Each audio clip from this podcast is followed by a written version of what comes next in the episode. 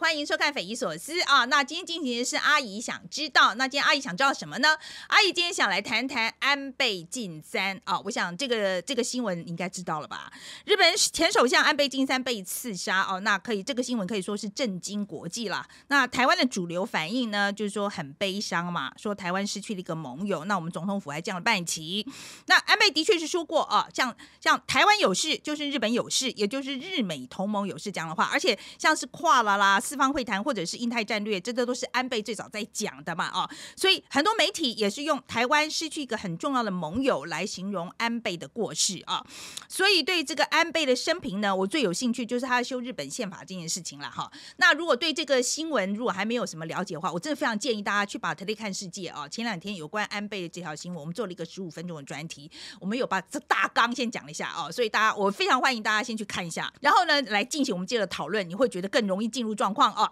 那我自己的想法其实蛮粗暴的啦。我就是觉得说，如果保护台湾不受到中国武力侵犯，那当然我们的盟友武力就是越强越好啊。那像日本，我们认为是我们的盟友，那我就希望他实力、军事实力越强越好。那但是日本宪法里面又规定，日本是不能够有自己的军队的啊。那所以今天安倍要修宪。我当然是觉得，那这个宪法要赶快过啊！但好像日本的社会对于修宪这件事情，好像他们这个反应又不是很热烈哦。所以我们今天就邀请两位朋友，想来谈一谈这个日本社会对于安倍的看法。还有呢，还有这个美国啊的舆论对于安倍的看法。好，那我们邀的两位朋友啊，第一位是野岛刚，那这是资深媒体人，我相信很多朋友其实对他是蛮熟悉的啊。他曾经任职朝日新闻社台北跟新加坡特派员，那采访两岸三地这个政治、外交、文化等议题。那他现在本人是在东京啊，呃，他已经出了二十五本书哦，那其中有十本是在台湾出版的。那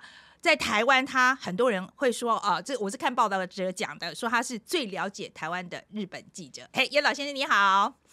啊，你好，大家好，我是叶导。嗯，好，那另外一位呢是陈芳宇，那芳宇我们是老朋友啦，哦，是那个美国台湾观测站啊的这个关系，我们其实呃合作了好几次了。那他现在已经回到台湾了，right？你现在，你之前在华府住了六年，然后对于美国政治其实有非常直接观察。然后，呃，对了，然后就提到说你偶尔会被出征，这这件事情我们两个也呃聊过蛮多次的。那目前在东吴大学政治系啊担任助理教授。好，那我们就直接进来，我们直接来谈谈这个安倍这件事情啊。好，那我说实在，我先我先讲啊，我其实是看很多外国媒体。都在说安倍是日本近几十年来最重要的政治人物。那我想知问问野岛先生，你觉得这样讲可以吗？因为我觉得我们外国人讲这个话，我不知道你会不会觉得我们这个外国人讲这个话很蠢，这样啊？对，理解是很蠢啊，真的很蠢啊。安安安倍，理解安倍，这我觉得这个二十一世纪在日本的政治界里面是呃最重要的一个人物，而且他两年前因为生病。呃，离开呃首相位置，不过之后还是保留很大的影响力。就是现在的日本的首相就是岸田，岸田嘛。不过岸田的背后，他好像是一个嗯，怎么说操控的，呃，或者是一直都呃弄到就诶，他想要做什么就叫岸田做什么，有这样的感觉，所以是有很大的实力。不过就是我们日本现在面对的一个情况，就是哎。这个日本政党里面，也是最有影响力的人，突然间今天不见了，这个冲击是多么大，就可能是啊，可能我比外国人也是我们感到的很近、很那个很震撼的事情。嗯，好，所以的确是一个，他的确是日本最近我们可以再讲啊，最近几十年来最重要的一个政治人物啦。那对，呃，我我不知道，我说实在，我们台湾的主流反应其实就是很伤心啦。好，然后呢？日本人，可是我想要知道日本人怎么样看安倍遇刺这件事情呢？有没有一个主流的看法？嗯，我们目前是有主流的方看法，就是第一，这是一个悲剧，然后呃，因为不应该用这种暴力来杀了一个政治人物嘛，所以我们觉得这是一个民主制度还有我们的言论自由的挑战，所以这个这一点是我们都。这日本人一致的，不过呢，换个角度，我们日本人目前也当然没有一致的地方。这是对安倍的评价，虽然是大家都我们失去了一个很有名的、我们很熟悉的领袖，感到一个很难过。不过另外一个看法是，我们日本政治界就的确是有一些人非常讨厌安倍，因为安倍是呃所谓的右派，而且就是他的政治手法是比较强硬的，批评他的人他会修理，用很多很多方式嘛，他很厉害。那结果呢？虽然不是主流，但是有不少的人就痛恨安倍。那所以这些人安倍走了，虽然是他们否认暴力，不过呃对安倍的评价，但因为一个人走了，就大家都开始评论吧，他到底是有多少的贡献，或者是他是什么样的人。那在这个时候，日本人意见当然有一个一个分歧。我非常支持、非常肯定安倍的政绩的人，跟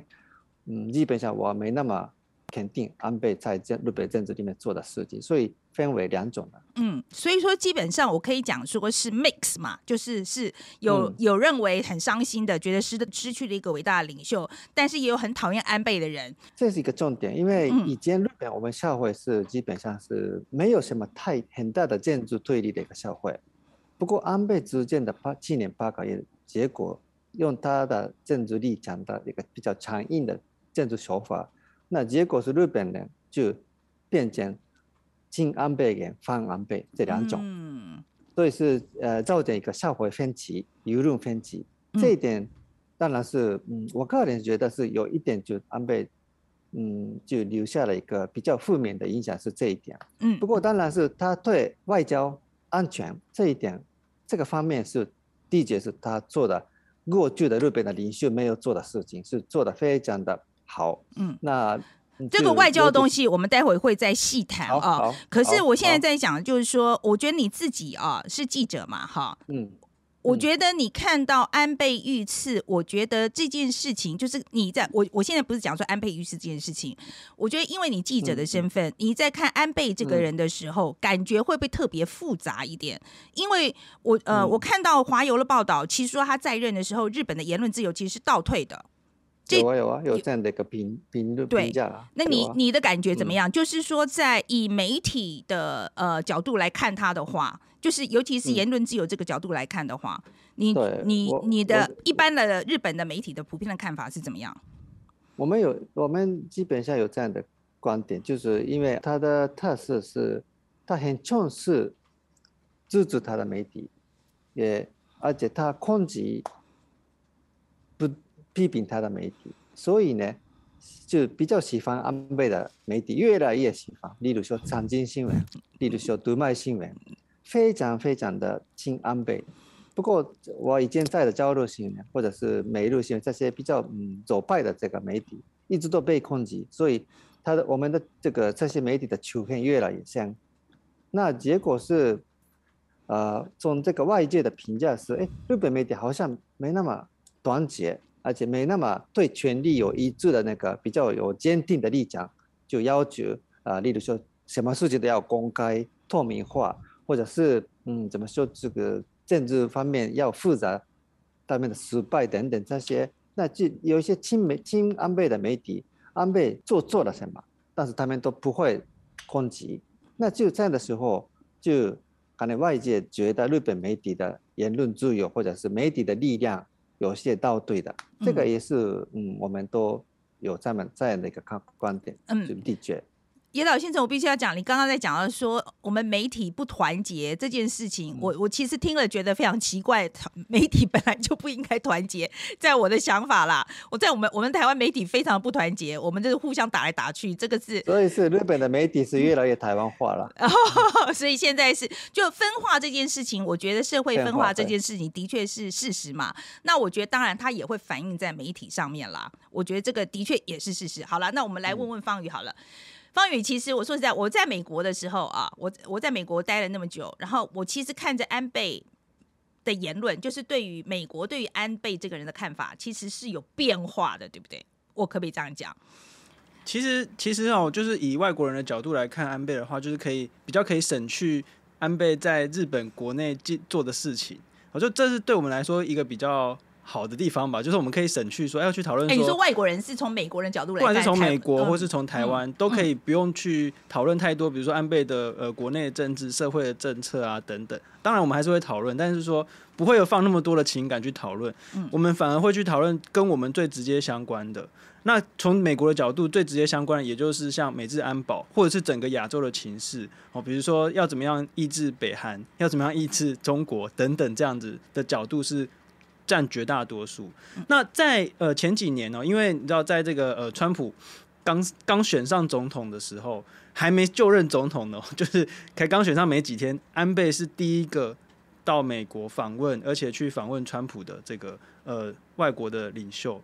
那当然，他的最主要的目的目的是要推，就是去提倡的所谓的印太战略。可是你从美国的角度来看的话，从美国角度，美国这么多人讨厌川普，然后就说，哎、结果你安倍在第一时间哦，就是选完还没选这个还没有就任，就哎、就跑了，好像你就会直接把安倍等同哦这个川普呃是一挂的这样那种那种感觉。那其实是从国内政治的角度去看去评论安倍，但其实随着就是所谓的呃美国的这个呃战略的这个重心转移到跟中国做竞争，其实美国绝大多数对安倍的这个评价都会从国际政治角度切入，而不是在像二零一六年那个十一月的时候，像那样，就是很多美国的媒体就说啊，你看，你看，这个一定是来帮川普加油的啦，或是你看，就是把所有的争议都会把安倍都牵扯进来这样。但其实我觉得国内政治跟国际政治毕竟是不一样的，所以我后来看到比较多的会比较是偏向于安倍对于印太战略的这个规划如何影响到美国方面。那最后真的美国是看中这样子的这个规划，而且实际是把它变成美国的国家安全战略。所以我看到的变化大概是这个样子。那美国人有情绪吗？因为我说实在，台湾人这次我觉得是有情绪的、欸可是我觉得这次，我觉得美国人看得到情绪吗？美国呃，我看起来是还好，因为因为从这个国际政治的角度，安倍跟美国之间的关系其实就像是一个呃，就是很呃，就是同盟国的关系。嗯那我觉得台湾为什么情绪会这么大，是因为呃，第一，我们台湾在国际上是孤立的，所以任何那种就是对台湾好的这种，不管是政策或者是政治人物等等，那这个都会被放大。我就是说，我们在我们的这个处境非常的困难，所以你要愿意就是为台湾这样子做很多的事情，还有说很公开的说很多的话，这在国际领袖方面是非常少见的。尤其是大家都还是会怕中国的影响力，那安倍很显然就是没有在怕说，哎、你会得罪中国啊，或者会怎么样？而且他是一个就是像我们刚才说过嘛，就是战后日本最呃重要以及权力最大的一一个首相。那所以这么重要的一个呃，就是呃国际领袖对于台湾的这个发言，我们台湾当然就是会会觉得说啊，这个真的是一个很重要的一个国际上的友人。那可是对美国来说，其实他就是一个外国领袖，就是我我会觉得啊，就是比较中性。美国人并不会有那种，哎、你需要在国被被孤立，然后好像别人对你好，你就会觉得就是一个很很难得的事情，并不会。嗯所以我觉得情感的差异会来自于这里。对，我们待会还会，我我们现在就是讲讲日本人的想法、美国人想法，我们待会会谈谈中国人想法哦，再稍后一点。那但是我现在想要谈谈的是修宪这件事情啊、呃，我其实是在看纽徐的时候呢，他有讲到一个观点，他就说修宪是安倍推动了他一辈子的一个，等于是他的理想嘛，哈。但是他又讲了这样一句话，他说，其实，在日本社会里面，他其实不支持度不高。我在看的时候，我就觉得非常惊讶，因为我就觉得说，我觉得难道日本日本人不觉得自己有军队这件事情很重要吗？好，然后就我在美国有一个刻板印象了，这这是的刻板印象，我们可以这样讲嘛？我觉得日本人就是感觉上温和有礼，爱好和平啊，就是一个刻板印象这样子。但是我就在想说，为什么对于修宪这件事情，有自己的军队这件事情，日本人很抗拒这件事情？嗯，是不是跟民族性有关系呢？还是说跟这个这就是二次大战这个经历有很大的关系？野岛先生，你先跟我们讲一下好了，就是他修宪的这个主张，真的在日本社会是不是很受欢迎的吗？呃，首先要这个，我们要要理清这个修宪这个概念啦，因为呃，修宪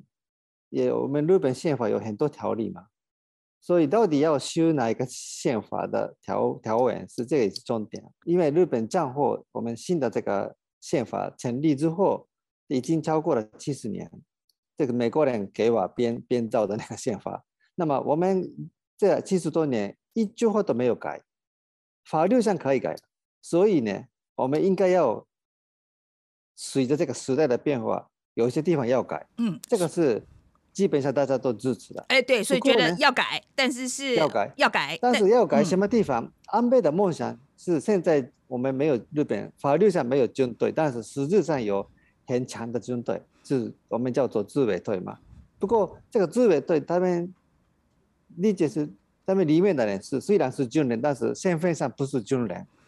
那这种情况是到底该不该继续下去？这呃当然是大家都觉得已经知道这个自民自卫队是已经是军队了，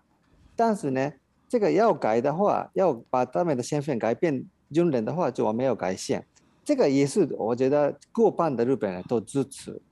军人就是军人嘛。嗯但是呢，安倍他的立场是右派，所以基本上很积极强化日本的呃这个军队的预算、军队的力量，那么也是很积极跟美国合作，呃就要对抗中国。这个路线支持的人跟不支持的人是我我日本有一个分化，所以呢有这个民调，你做了民调，那就呃修修宪是我觉得七十到八十的人都支持，不过改变这个我们所谓所说的和平宪法这个部分要不要改？那就这一点是呃有意见分歧，就可能不过半了，呃嗯不到五十百分之五十的人支持，呃其那意思是反其实反对的人很多，因为这个是我们二战后日本一直都走这个和平和平还有这个国际和平路路线，大家都觉得这个也是我们日本要先准的这个方向，所以这个冲突呢是目前还在嘛，嗯，所以安倍的评价也有两种的意思，是某种程度会影响到这个结果。嗯，所以说我的嗯理解，现在你意思就是说，其实是和平宪法这个东西，就这个嗯和平这两个字，要不要要不要修掉这个东西？其实日本嗯社会还没有办法取得共识。对，因为理解是，例如说每个国家都有那个自卫权，不过日本宪法是某种程度可以解读日本没有自卫权，别人攻击你，那没人你没有办法积极反击，就被朝鲜嘛，会有中国压力越来越大。我们在这个时候还要还要还要坚持这个和平宪法吗？我我觉得这个是有不同的很多不同的意见，而且时代是在改变嘛。嗯的确是有一些人还希望支持这个和平宪法，那嗯就我们还激烈讨论了。，OK，激烈讨论，但是我嗯们可以知道哪一边现在是比较大声一点吗？这个是已经支持和平、支持改变和平宪法的人已经很多了，就是比较多数。哦，就支支持老宪法这个是多数，就支持和平宪法这件事是是多数。OK，对对 OK 绝大绝大多数。但是这十年，日本社会是跟着安倍的执政长期化，那就慢慢的改变，而且当然是这个部分中国的影响力很大。嗯中国越来越强，越来越扩张他们的军力，那我们日本人觉得要要我们也要准备，就是一种跟中国的因素就影响到我们日本人的一个观念，那就现在就也许是支持呃自卫队变成军队的人，我觉得已经差不多过半了，OK，因为是这个安倍的时候就发现了这个变化。嗯，好，那我们来嗯问问方宇好了。那这个日本宪改派，美国怎么看？美国基本上没有什么好反对的、啊，因为因为美国其实只要他他通常看盟友的方式，就是希望盟友就是越厉害越好，能够负担越多，原本美国要负担的那些责任越好嘛。所以假设今天日本真的改掉了这个和平宪法，他们军队正常化之后，对美国来说，诶，那何乐而不为？你看，就是日本在亚太扮演的这个角色可以更强。那意思就是说，这个呃，就是那美国可能军军费可以出少一点。不过最有趣的一点是在过去，呃，比如说川普时期好了，川普不就到处叫人家说你那个军费太少，你要给我增加，你要给我增加。其实川普好像没有什么叫日本增加，哦，野岛先生，这是对的吗？他他那个川普没有叫日本要多付一点钱吗？他们没有叫日本增加军费，但是他们要我们负担更多美军驻留费用。哦，对对没呃，就就是 Okinawa 的那个像军事基地这些呃费用，包括嗯日本各的基地的费用，就要求我们日本更多一点，嗯呃，这个负担。对，我也记得这件，所以 Okinawa 的事情越搞越越敏感嘛。对，就是说，就是说，因为美国已经有已经有在日本的这个驻军，可是说就是像以就是像美国到处叫人家说，哎、你德国呃，你北约你要给我多多增加钱啊什么，反正反正就是在日本方面就是就是那个美军基地的那个问题。我的意思是说，就是跟其他国家比起来的话呢，就是没有直接叫他增加那个给军队，就是自己国家军队的那个预算，就是自己国家军队的这个国防预算的部分。可是如果现在日本的这个军队的部分可以自己变强起来，或者是正常化起来的话，哎、就是美国当然就是我从来没有看过任何反对。他倒应该很赞成吧？对，就是就对啊，嗯就是对美国来说，这样是很好的事情啊。对呃盟友来说，但是我现在在讲，就是说，我觉得啊，这如果我尤其在台湾的角度来看呢、我们视日本为盟友嘛啊，那我当然就希望我的敌人就是日本的敌人，其实这也蛮合理。就像是美国，他当然也希望他的盟友越来越强越好，right？那我觉得那安倍啊，所以我就想要知道安倍对于中国的看法到底是怎么样的。那我其实有去做功课哦，哈，我又看了一下，他就说有一位北海道大学教授许元硕，他就说日中关系在安倍时期其实是升温的。虽然说他有，比如说他设计的那个跨有有这个这个印太战略，都是他第一个讲的，但是其实他日中关系在他当首相期间其实是升温的，而且呢，他说双方的投资也都很多。像二零二零年初，为了习近平访日，当时疫情很严重啊，那日本他就是不封关，那其实那时候很多人就在讲，他其实是为了怕影响到。就是这个习近平访日的这个行程，所以我想请野老先生跟我们谈一下，哈，就是说安倍对中国的态度到底是合作多还是这个抵制多？安倍是他是一个想法非常保守的政治家，不过他政治的作为，实际的作为是很现实的。所以呢，刚刚的那个北海道的老师的说法是先温，我我不这么觉得。不过没有比我们预想的这个坏了，嗯，就是一直都在这个比较低的，没有起来，但是没有恶化，就是大家都本来没有期待很大，但大家都也觉得美安倍更把这个中国的关系会搞搞坏，有这样的一个担心。不过实际上他执政的八今今年八个月里面，就是其实很克制、很现实，因为安倍是毕竟是一个，嗯，他是政治世家，他爷爷、爸爸都一直都在这个做自民党政治里面的这个呃一个很重要的角色吧。所以呢，他既然这样的一个现实感，不过他一方面他的有他有一个理想，就是哎改宪啊，这是一个很保守主义的这个想法。不过在他，所以他卸任就开始讲这些，不过他就任就不讲这些，很明显。所以，例如说他的想法很保守，但是他在国内的一些政策里面，例如说这个对女性的这个社会参加的问题，或者是一些呃我们社会保险的问题，都采取比较左派的政策，因为他很现实嘛，他知道他有没办法拿到很多的票。那就他在这个外交里面，他发挥这样的一个平衡感觉，就嗯，结果是对大家都也，那就他在任的时候，其实很多人说安倍很非常亲优，对台湾很好。不过他在任的时候，对台湾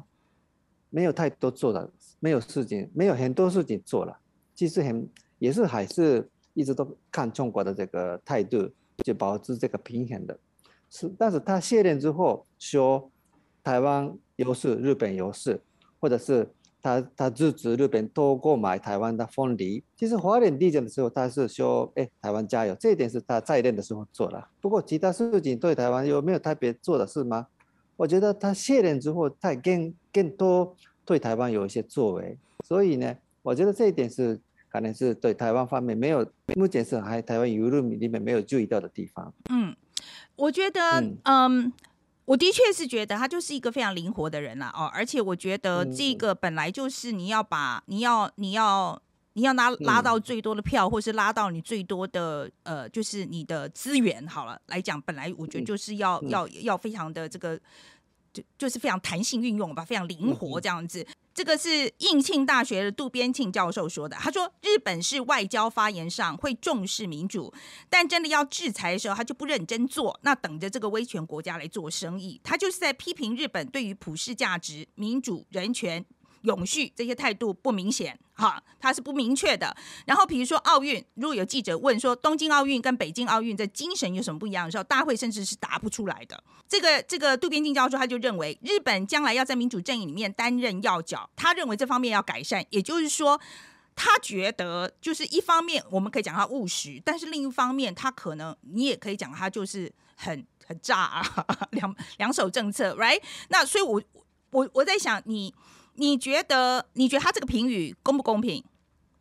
我觉得非常不公平，嗯，因为那台湾目前民进党政府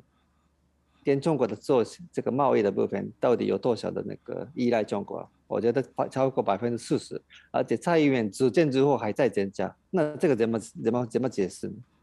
嗯，美国也是他们说嘿，decoupling 跟中国我们要竞争，不过还在美国跟中国的这个贸易这三三年一直都在增加，那这个是背叛吗？这个是不诚实吗？不会啊，因为中国也要依赖台湾的半导体。日本也依赖中国的这个呃一些消费，美国也要中国的市场，那中国也是一定要买台湾的东西，也中国也希望日本企业在中国活跃，所以这个跟安全和一些就是那么说，就是国家的这个呃安全或是理念，跟这个部分，是当然是严格来说说哎什么不一致，不过如果你你追求一个国家追求理想。你的那个最后的走到什么要什么样的地方呢？破破产了，或者是破灭了嘛？嗯啊，应该要考虑考虑到整个国家的利益来做，这个也是建筑领袖的一个工作吧？嗯，比较务实的做法。好啦，那我们来问问方宇好了。方宇，你觉得这个渡边庆的这个说法，这个批评公不公平？呃，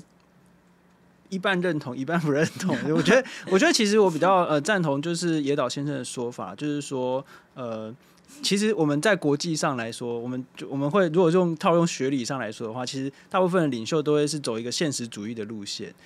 对大国来说，现实主义路线是什么？其实是要 balance，balance 平衡的意思是不是要消灭对方？因为其实我们从台湾的角度来看。其实，就我们其实真的不能从台湾角度来看，因为我们台湾就是中国就是要就是就就要侵略我们，就是要统一我们。可是，就对大部分国家来说，并不是的嘛。所以，我们有的时候把我们自己的感想、感感情投投注在别的国家，其实这不太对哦。就就是说，安倍在呃在国际上做的事情，的确他是他并没有要消灭中共，没有。所以你说什么就是有呃美中呃就是中呃。日中关系有升温，或者是有一些呃，就是维持一定的这个水程度来讲，的确是这样没有错啊。因为你对日本来说，跟中国撕破脸并没有直接的好处啊。然后你看有这么多的这种就是民间的投资等等，不要说日本、台湾就是这样，刚才也有提到百分之四十的外贸嘛。所以任何一个国家跟中国直接的撕破脸，在这个阶段都没有好处。所以你一定还是得要想办法跟他维持一定的关系。可是安倍先生，我们为什么从台湾角度，我们觉得他做的很好的地方就在于说，他认为中国现在是有一个 说比较野心的部分，所以你要 balance 他。他 balance 的方法是做什么？做印太嘛，哦，从这个拉拢澳洲、印度跟美国啊等等。那他是他用他用了这个词叫做这个呃。呃，这个自由呃，民主自由呃，民主安全之钻哦，就是大家拉一个四边形，这样把它框起来，这样子，就是不要让中国太嚣张的意思啊。可是你还你要跟中国的生意还是要做，OK，这个就是现实主义。我觉得就是你如果你要用很理想的，比方说啊，我们绝对不能跟这个独裁者做生意啊什么，这其实做不到的啦。嗯，所以就是当然理想状态是 是越少越好，不要那么多，就是。但其实更现实来说，就是说要跟他做生意，可是你要小心一点，这样子。好，那我我接下来讲讲中国的态度啊。那中国这一次主流反应，其实我说实在，我看到的是蛮 shock，因为我我觉得不管怎么样，因为他们真的就是在庆祝，这样。就是我看到很多新闻，那就真的是，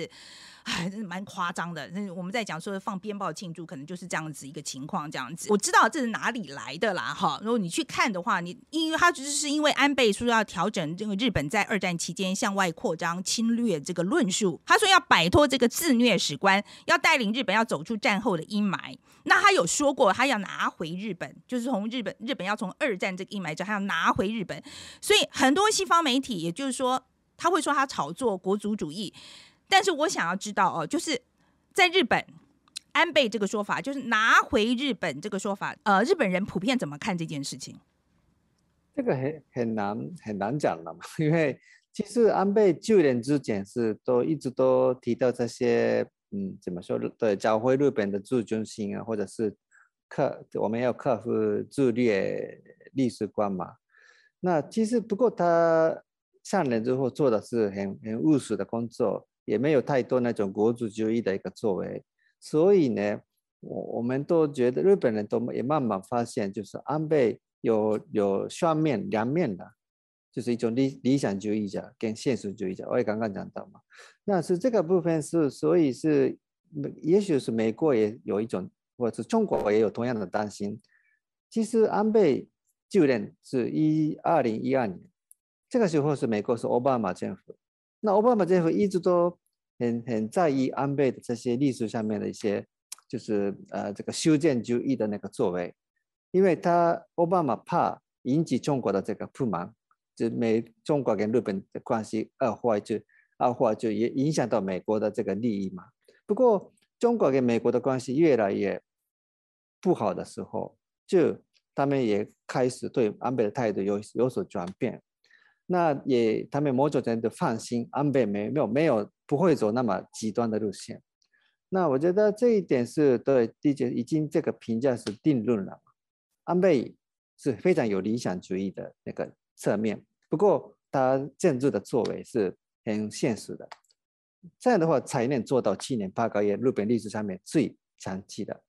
呃，那个练级的首相嘛。嗯啊，可是我我我这样的，可是我一讲我一讲的意思是说，他改就是改变史观这件事情，在日本社会有很多人支持吗？有有有，其实这一点理解是日本舆论上面有些变化，因为以前。例如说，我们一直都要跟中国道歉，跟韩国道歉，这个说法是已经在日本的目前的舆论里面全面全面是嗯后退了。那就我们我们应该要该说的话就要要说，而且对台湾也是一样。安倍之前，我们可能是对台湾方方面台湾问题上面有有有一点就要还是要保保守一点，安全一点，这个日本的一个思维。不过在安倍的时候，我们日本人对台湾越来越积极，越来越愿意公开表明，就我们支持台湾，喜欢台湾，我们是呃台湾的民主很棒啊，台湾的什么什么都大家都很就公开可以支持台湾，这也是安倍带来的一个变化。嗯，那么台湾人可能感受到的是，哎，在安倍的时候，日本的也许是日本的表现方法，日本对台的一个态度，就就就虽然安倍没有特别自己。讲没有太多太多这个他本人或者是日本政府本身的变化，不过也感受到我们整个日本对台湾的态度哇有巨大的变化。嗯，这是我觉得背后安倍的这个嗯，这是一种。呃，存在嘛，也有应该有有一定的这个作作用的。我觉得是哎，我觉得听你这样讲，我觉得就是安倍对日本人的影响，就是我现在越 越来越做自己呀，就是我想什么，我要更勇敢的讲出来，这种感觉啦。哎，来来，方宇来，你对这个有看法来讲就是我要补充一件事情哦，就是说在二零一五年的时候呢，就安倍在这个中战，就是二战中战七十周年的这个演讲哦，他他讲了一个很重要的演讲，就是就是你刚才说到这个史观的问题，就是日本不要再做这个道歉啊，就是我们要做回日日日本自己啊的这个演讲本身呢，就是标志的一个，我觉得是标志一个新时代了，就是说，而且那个演讲重要性在于说，它是取得日本就是所有的精英、所有的派系的领袖们的背书，所以他。他他厉害的地方在于说，他这样的这个史观的改变，他背后其实是已经说服了，就是那个所有派系的这个支持。那这个。证据是什么？证据就是他那篇演讲有放在这个，就是是日本的这个内阁的这个决议，然后背后上面所有签名，就是那个附属的人，其实就是所有派系的这个就是领袖。这样，也就是说，这件这个路线其实是在日本已经是被接受，就是就就是从上层精英开始做推行。那我们可以看到，在这个二零一五年这个讲话这个史观之后，日本的外交方面的确呈现出这样的这个路线。就比如说韩国啊，或者是中国啊，叫你叫日本说你给我道歉啊什么之类，就就其实日本方面都是冷处理。因为其实他们不觉得这是一件很重要的事情，所以就算是这样，其所以其实就是日本跟呃中国的关系，其实就是没有变糟，也没有变好，就就其实所以我觉得中国在那边庆祝什么，其实根本就是搞不清楚状况的这种这种 样子。你觉得是这些人搞不清楚状况？其实也是啦。其实我在看一些分析的时候，也在讲，其实呃中国在内部炒作民族主义，其实对外的外交关系上，他们其实不大谈这个东西的。其实就是他其实对对对所以说他们外国呃就是怎么讲，中国自己官方态度就是对外上来讲，他也不炒作这个东西，应该这样说啦啊。可是我嗯，来来，叶老先生请讲。嗯没有没有，就因为这这次赖清德副总统来日本吧，那中国当然中国政府说一些话了嗯，不过很明显他批评赖清德，批评台湾当局这么说嗯，不过他没有批评日本政府。然后对对对对，没错没错，我刚我刚才这个在想，就他给赖清德签证这个事情其实还蛮大条的，但是然后然后没想到他只骂赖清德，还没有骂日本，这点其实也蛮有趣的，蛮有趣。蛮有趣的，嗯以前以前马马英九的时候发生过这样的事情，以前中国的日本跟这个台湾啊，怎么在马英九执政的时候啊，做一些交流或什么的，这个时候他们批评日本，没有骂马英九。嗯嗯嗯这所嗯，以所以到底现在中国的这个政治思维，到底他们要优先跟谁的关系？就是中国是其实解读中国的想法是，我觉得有时候很容易吧，太太太太明显，太明显，太太明显了。呃，在安倍逝世之后，我们刚刚有提到嘛，说日本现在对于自己的想法会更讲得更清楚，不会像以前那么保守了。那这在安倍逝世之后，这个做法会持续下去吗？嗯，我觉得基本上是没有太多的改变，呃，尤其是我们日本人的思想方面嘛，已经安倍的影响下有了改本质上的变化，所以你对中国的态度或者对台湾的态度，我我相信不太有会有太大的改变，但是我们还要观察这个岸田政府的这个政治结构，因为岸田政安典首相和现在的外交部长的林林范坚。这些人脉都是从过去到现在一直都非常就是亲所谓的知名的的亲中派了，嗯左派，所以呢，以前安倍有影响力，所以他们不得不就听安倍的话。不过安倍走了，然后岸信夫安倍的弟弟身体状况不好，他们他一定会呃一个月内离开政府，所以在这个时候，这是嗯安倍系统的影响力大幅降低，那就他们会安典政府的这个外交或者是一些嗯对台湾政策有有没有会有什么样的变化？这个我们一定要关注。这个嗯我我我相信有一些调整有可能。嗯，哎，这个日本的，比如说我们在讲到这日本政政治人物对于民间的这个民意的影响大不大啊、我大大很大很。大哦哦哦，其实真正非常大。OK OK，那我可以知道说，日本的一般的民意对中国的看法，你觉得现在呃的看法大概是怎么样？所以现在有安典，虽然他的思想是可能是亲中，但是他们也要做，呃，怎么说，就是纪检安倍的路线的原因是这个。日本的民意现在，如果你做民意调查，百分之九十讨厌中国，百分之八十到九十也是喜欢台湾，这个很明显。这已经三十年前是这个是相反的了。所以呢，这个结构性的变化，舆论的结构性的变化，影响到政治加自民党的这个思维。他们亲中一点都没有好处，因为没有票；他们亲台，哎，票多了。我觉得这个舆论的影响，其实跟台湾也一样嘛，嗯就是民意投票决定所有的这个权政治权利的这个啊、就是结构。所以是我觉得这个影响是真的非常的大，所以就嗯想要动什么都不敢不能动了。中国是好现在。可是我们台台湾我们常在讲说民意如流水啊，哈，我意思意思就是说，他这个 会不会很容易改变啊？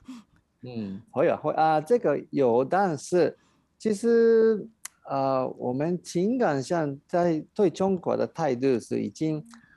走到走到底了，就没这个二十年一直都有人说我们要还是改变对中国的观点，要更喜欢中国等等。不过这个没有办法拉回来，真的是没有办法拉，因为中国越来越有权威，又有越越来越有强硬嘛。习近平还要做五年或者十年啊，在这个时候，我们有什么理由可以更喜欢中国？这个没有好的因素，我们的朋友、民主自由派的中国的朋友，或是言论自由、人权律师都一个个都修理不见了嘛。所以是，嗯，我们到底怎么样可以更再喜欢中国？我我我相信目前日本人找不到一个理由。好，那我觉得外交上来讲，我们我们很多人会讲说，以前日本是经济大国，但是军事小国，外交小国，哈。但是安倍就改变了这个现状。OK，那日本来讲，我觉得真的，我觉得日本在安倍，因为他非常的活跃嘛，哈，所以他的确让日本在外交舞台上非常的就是让大大家看到这样子。那日本现他现在他过过世了，日本。政界有没有人能接得上呢？他这个政治手腕有没有办法做得到呢？嗯，这个问题是安倍没有培养他的继承人，这一个他的这个动点，因为安我相信安倍现在年龄是现现在的年龄是六十七岁吧，他有一个想法，他还可以做第三次的首相，所以呢，他还没有指定。他的继承人还没有培养好他的就是下面的人，那结果呢？现在安倍先生突然不见了，那他就是所谓的安倍派，没有一个，嗯，没有一个大家都接可以接受的这个新领导，所以内部有可能会分裂。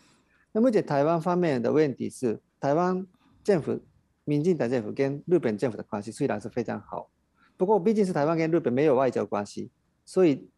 只能。只能靠人脉，尤其是自民党的人脉最重要。那民进党太依赖这个安倍的人脉，因为太他的那个太大吧，所以是有安倍就放可以放心的那个部分。那到底接下来是谁来继承安倍的遗产，就做这个台陆之间的这个建筑桥梁？我我可能这样子找不到一个人，嗯，这个是一个一个一个风险，嗯。好，来方宇跟我们特别讲一下好了，因为既然安倍哦，我知道这个 Quad 还有这个印太战略，其实他提出来的嘛，哈，然后他尤其是这几年，我相信很多美国人，呃，美国的左派尤其是啊，会把那个安倍视为盟友，就是因为他又在倡议这个 CPTPP 嘛，哈，这个东西就本本来已经这个川普已经把它毁掉了，然后他又把它弄起来这样子。那在安倍走了之后，那你觉得这些会发生什么样的状况？我觉得呃，要先讨论一下，就是 CPTPP 它本身是要做什么？它它其实继承的是奥巴马时期提出来的这个 TPP 嘛。可是 TPP 跟 CTP CPTPP 这两个东西其实都算是比较传统的呃自由贸易的这个机制。换句话说，它其实是从一个比较自由贸易的这个角度，需要形成一个要 balance，就是要平衡中国的这个影响力啊。所以它其实是比较传统的。可是可是现在大家会比较倾向于认为说。用这种传统的贸易的角度，其实已经不足以不足以形成这个围堵中国的这个方式。我我记得好像是这个美国现任的这个贸易代表戴奇，他就说这是一个非常二十世纪，呃，还是二十哎二十世纪的这个 tool，就是一个手啊，总而言之就是很老了。他觉得这个是当然是有，你不能不能说它没用，因为因为其实贸易这当然是对每个国家还是很重要。可是就是说，它已经不足以应付这个新的时代，所以现在美国提出来的这个，不管是这个呃这个 IPF 啊，这个叫哎我忘记它中文叫什么，印太经济架构，或者是跟台湾直接做了一个什么二十一世纪经济产业，它基本上就是 IPF 的小缩小版了。它内容就是什么，直接要谈你的供应链啊，哦，谈你的这个就是产业里面的这些什么干净网络啊，哈，就要去除中国的影响力等等。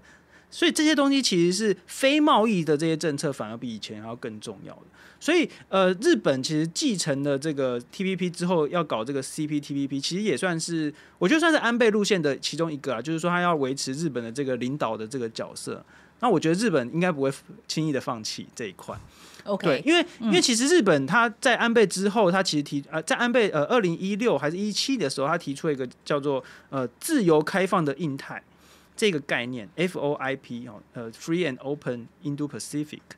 日本人非常的强调这件事情是日本的原创，而且他们就等于视同是一个安倍最重要的一个外交的原则。不管是菅义伟首相或岸田首相，他们都非常强调。所以我觉得这个路线大方向上是会继续维持下去。所以我看不出说日本会放弃 CPTPP 或者是放弃参加这个所谓跨的什么。日本其实现在已经非常，就像刚才我们有讨论到，就是说已经。这个已经是一个共识，就是说共识是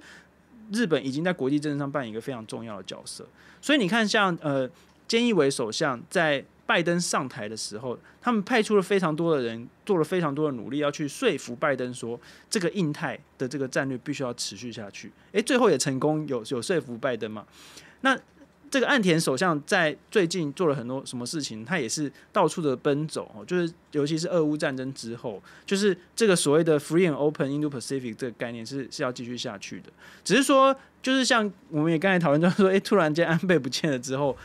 接下来这个细微的部分要怎么调整，外交政策要怎么调整，是需要一阵子去去去观察的。嗯，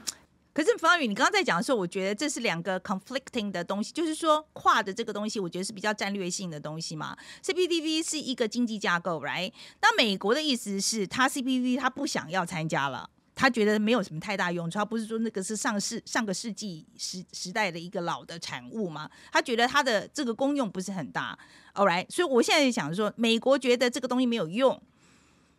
那日本人还会继续推吗？应该是说，这个东西对于啊要围堵中国来说，可能用处没有这么及时，而不是说它没有用啊，因为 CPTPP。或者是 T P P，或者是任何的自由贸易协定，都牵涉到关税的这些讨论，所以都会弄很久。那弄很久之后，你可能谈一个一谈谈判谈个五年十年，然后最后还要回国国内自己做批准什么，有可能就会还会失败。比如说美国跟韩国谈 F T A，都谈了十年，然后签完之后，哎，双方又说不要了，然后整个毁，就是从整个毁掉，重来重新再谈。这种事情也有可能发生，所以你如果要制衡中国，要跟中国竞争，你你五年十年之后还能做什么事呢？所以他们现在只是要先直接的去直接去讨论我们什么什么政策要先走。哦，所以说这，所以说并不是说他认为没用，而是说这些东西是可能要慢慢来。OK，哦，那意思就是说，那这个反正就以后再说这样子。我的解读应该是这样子，而且因为慢慢来，OK，所以慢慢来，我就感觉上就是就是呃那个，那我们就不要担心这个事情啦。既然慢慢来的话。还是需要担心，就是你你从产业面来说，我们台湾当然还是要努力的加入了。就是说，因为从产业链来说，假设将来比如说好，就不管是五年十年好了，它假设假设有一天真的过了，那那个关税啊，就是那个就是影响到我们产业竞争力还是非常巨大，所以我们还当然还是要争取，然后还是要去看说它的发展是怎么样。不过现在最及时、最直接的就是说，OK，那美国现在供应链要调整，那台湾。其实台湾在美国的供应链调整当中，其实不见得全部都跟美国利益是一致的哦。嗯嗯。因为美国要把制造业带回美国本土，可是有一些东西就是会跟台湾的厂变成竞争的关系，没有错。所以说这个供应链的调整，这些东西反而是我们现在最及时需要直接去面对的。嗯，好，那我想这个接下来呢，我们想来谈一谈，就是这个呃，我们年轻朋友们提出来一个问题啊，他就说，哎，他就呃，他说。他说：“这个日本艺人，他就这一次有罕见对政治事务发声嘛，他就呼吁年轻人出来投票，但是效果不是很好。那七月十号选举之后，修宪议题再度浮上台面。嗯，他们，我觉得他们想要知道，就是说，呃，其实修宪这件事情啊，这在日本的价值观上面有没有世代冲突的问题？年轻人是都觉得修宪不修宪没有关系的了，就是要修就要修就修吧。不过应该是六十到七六十以上的人，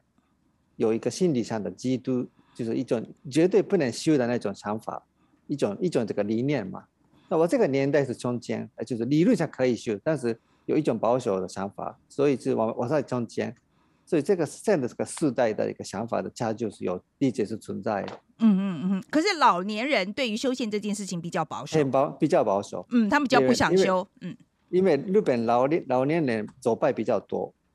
哦，那年轻人年轻人。大部分都是，嗯，思想上是比较右派了。啊，真的啊？OK，真的哦，这个事情我实在太太惊讶了。他们年轻人，那年轻台台湾的台湾台湾年轻人右派。我觉得没有比较多啊，方宇你觉得嘞？没有，台湾大家都分不清楚什么是左派，什么是右派。OK，我同意，这个我同意，这个蛮蛮混乱的，这个这个我同意，这个我同意。OK，我想今天最后面，我想请两位帮我们讲一下哈，就是说安倍好了，你对于安倍这个人，你的你你认为他的历史定位是什么？我请两位，呃，我先请野岛先生跟我们谈一下。他第一是日本战后，呃，也是最重要的一个建筑领袖之之一，然后他。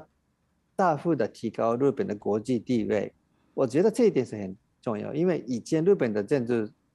就是政治我们三流、经济一流的这个说法。不过他在的时候，日本经济可能是二流或三流嘛，一直都经济没有起伏。不过政治是边界是国际下面的地位是一流嘛。这个安倍这个人，他的尤其是搞好跟外外国的领袖的那种技术非常的棒。美国的美国的这个 Trump，英国的这个 Johnson，还有印度的这个 Modi，谁都会喜欢安倍。他有的确是有个人魅力，我觉得这一点是给日本带来很大的信心嘛。不过换个角度，安倍经济学，我们觉得没有起到很大的作用，或者他分化国内的这个就是一些舆论嘛，然后攻击媒体，这个我我不能认同。嗯嗯，我是目前是我这个我的。我刚刚刚讲的这个评价是可能是日本目前是主流的一个，嗯，呃，对他的观点嘛。嗯，我可不可以问问你自己，在听到安倍被刺杀那一刻的时候，你的感觉好不好？就是你自己的感触。就这个事情发生到现在有几天的时间了，你可以跟我谈谈你的感触吗？嗯，我觉得我个人我自己的感觉是，嗯，的理解是我跟安安倍有一些私交，呃，所以是。嗯，非常的难过啊，啊，而且同而且作为一个政治记者来说，因为在我我我一直做政治外交记者，那这个二十年，所有的问题是以安倍为中心，我们在讨论安倍反对安倍或是支持安倍，我们这个部分是一种标，它是一个标准，它不在到底我们未来要如何讨论，这是一种。是就一个巨大的一个标准的感觉，就是它是一直都是在日本的核建筑核心。这个突然间我们的核心，不管是喜欢或者不喜欢，也不见的时候，我们我心我们在日本的心理上一个很有很大的空洞啊，这一点是非常非常明显。我们好像日本现在，哦，该我们该有未来该怎么讨论了？因为支持方对就反正就是。我们的标准已经没有了，这样的一个感觉啊。嗯嗯，你们会找到新的啦，trust me，会会会有的，不不会像他这么的，我相信不会像他们那么强大了。短时间之内，但一定会有新的人接上来的啦。对对。来，我们来请请请方宇来谈谈。来，你先讲他的历史定位，然后我要知道你的个人感触。因为我觉得我跟那个野岛先生的观点还蛮接近的，对，因为因为我自己在国内政治的这一个呃，就是或或者是社会政策方面，其实也是算是比较自由派啊的这一方面嘛，所以其实我在国内政治方面，其实当然也不会太喜欢，就是像不管是就是任何保守派政府的一些作为，都都不会太喜欢。可是就像我一开始提到了嘛，我们其实不需要或者是不用放太多篇幅在那边，我们是从台湾的角度，从台湾的角度，他安倍先生就是一个国际的。国际级的这个战略家，我就是从这个二零零六、二零零七年的时候正式提出那个自由繁荣之湖，他几乎是整个国际上重要领袖第一个看得出中国的这个野心，然后看得出，然后他提出说，民主国家必须要用这个价值，然后来一起就是建构起这个平衡、平衡独裁者的这个呃这个联盟，这个就是就是非常的有远见啊，就是说在大家都一片的要去跟中国一起发大财的时候。就就是他这样提出了这样的这个概念。那对台湾来说，我觉得我们台湾现在必须要就是也要追随像这样的这个眼界啦。就是说，台湾是一个海洋国家，台湾是一个民主国家。可是我们在过去非常少哦去多讨论这个部分。可我所以我说，所以说我觉得就是它的历史定位，当然就是跟野岛先生讲一样，就是带领日本走出这个政治这个所谓三流政治角色，这个就是非常。有远见的一个领导者，这样。那我们从台湾的角度来看的话，当然就是说，哎，在这样子的一个民主政治跟这个独裁政治的这个价值冲突的时候，我们其实是在第一线，我们在冲突的第一线。那我们该到底该怎么办？我们觉得是是需要多去做讨论的，这样子。嗯，对。OK，今天非常谢谢两位了哈。那我今天还是最后呢，是用许荣许仁寿教授的一个一个话，因为我看了以后，我觉得非常的有道理。因为他就在讲到说呢，这一次对安倍啊这个人，很多人会觉得他是一个伟大领袖。可可是很有很多人认为他是千古罪人，好，那他认为这个没有对或错，可是他他认为重要的是我们大家都要把这个历史写下来，就是对忠实对历史很忠实，然后让后人可以有他们自己的看法。OK，好，那今天非常谢谢两位。然后暑假期间哦，这七月期间我们只有播一集啦，好，就是只有星期一的阿姨想知道。那非常欢迎大家啊，来跟我们呃一起在这个，尤其是在线上面，我们一个 Open Chat 啊，叫做呃呃阿姨的国际新闻的练鼓场。那非常欢迎大家来跟我们讨论。然后今天这个，我想有也想跟大家特别提醒一下，其实，在 Today 看世界啊，有我们有做了一个差不多十五分钟的专题，那就是把安倍一生的这个背景啊，他的成就有做了一个十五分钟的报道。那大家如果懒得看这么长的话，也许可以看那个十五分钟啊。好了，谢谢大家。